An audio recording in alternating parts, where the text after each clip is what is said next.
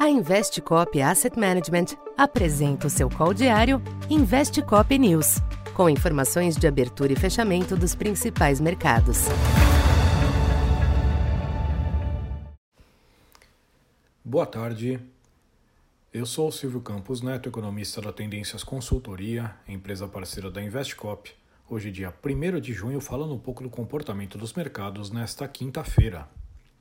Os mercados internacionais tiveram um dia marcado pelo maior apetite ao risco, após a aprovação pela Câmara dos Representantes do acordo para elevação do teto da dívida norte-americana e diante de apostas de pausa no ciclo de aumento dos juros pelo Fed. Além disso, persiste o otimismo em torno das empresas de tecnologia, em especial ligadas ao segmento de inteligência artificial. Com isso, o Nasdaq liderou os ganhos das bolsas no exterior, com alta de 1,3%. O dólar teve um dia de queda disseminada ante as demais divisas, devolvendo parte da valorização recente. Já as commodities se aproveitaram deste ambiente para uma recuperação. Petróleo subiu mais de 2%, com Brent de volta aos 74 dólares, enquanto o minério de ferro teve uma boa reação nos mercados asiáticos. Aqui no Brasil, o contexto externo proporcionou uma importante melhora para câmbio e bolsa, que vinham em uma sequência bastante negativa. Por aqui, o PIB forte do primeiro trimestre reforçou a leitura de um crescimento melhor que o esperado em 2023, porém sem desencadear uma piora dos temores inflacionários, diante da alta ter sido puxada pelo setor agro e de componentes de demanda fracos, com pequena expansão do consumo e recuo dos investimentos.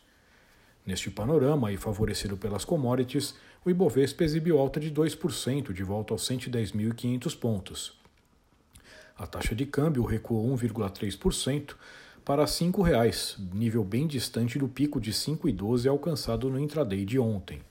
Por fim, os DIs estenderam as baixas com a melhora da percepção inflacionária interna. Nesta manhã, o IPCS surpreendeu, com variação de apenas 0,08% em maio. Para esta sexta, os mercados internacionais serão desafiados pelos números oficiais do emprego nos Estados Unidos.